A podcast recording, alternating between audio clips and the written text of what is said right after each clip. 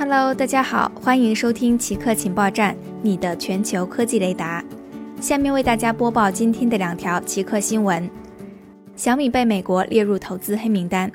本周四，即将离任的特朗普政府再次对中国大型企业发难，在投资禁令名单中新增九家中资公司，其中包括飞机制造商中国商飞和手机制造商小米。这些公司将受到新的美国投资禁令影响。该项禁令要求美国投资者在十一月十一日前完全脱手黑名单上的企业证券。除了中国商飞和小米，黑名单上的企业还包括中微半导体设备上海股份有限公司、箩筐技术公司、北京中关村发展投资中心、高云半导体、大新华航空有限公司、中意宇通科技股份有限公司和中国航空集团有限公司。TikTok 将把不满十六岁的用户账号设为私有。近日，TikTok 推出了一系列保护儿童的措施，包括对所有不满十六岁的用户账号自动设为私有，只有经过批准的粉丝才能在这些账号发布的视频下进行留言。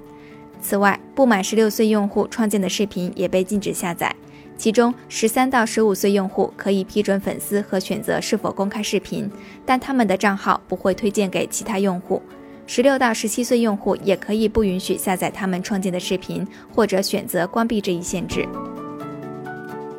好的，以上就是本期节目的所有内容。固定时间，固定地点，我们下期再见。